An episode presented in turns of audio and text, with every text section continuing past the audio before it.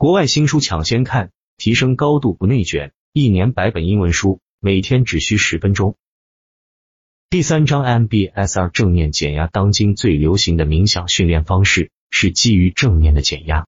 随着越来越多的研究和越来越多像硅谷名人、科技领袖这些的高调人士认可正念，人们也开始关注。但直到一个人开始根据西方文化量身定做，开发出正念练习，正念才真正得到了普及。这个人是谁呢？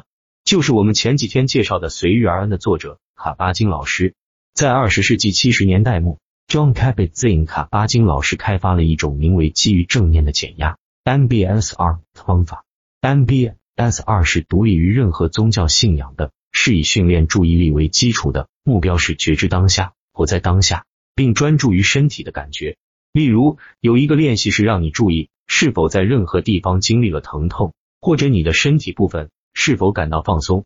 重复几次之后，你会开始意识到疼痛和放松并不是一成不变的，而是不断的在强度上发生一些变化。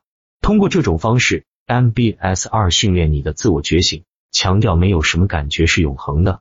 MBSR 用在压力缓解方面，意味着你要观察自己的思想和身体反应，并观察他们的升起和消散。通过客观的观察你的反应，你会了解到没有任何痛苦或压力会永远持续下去。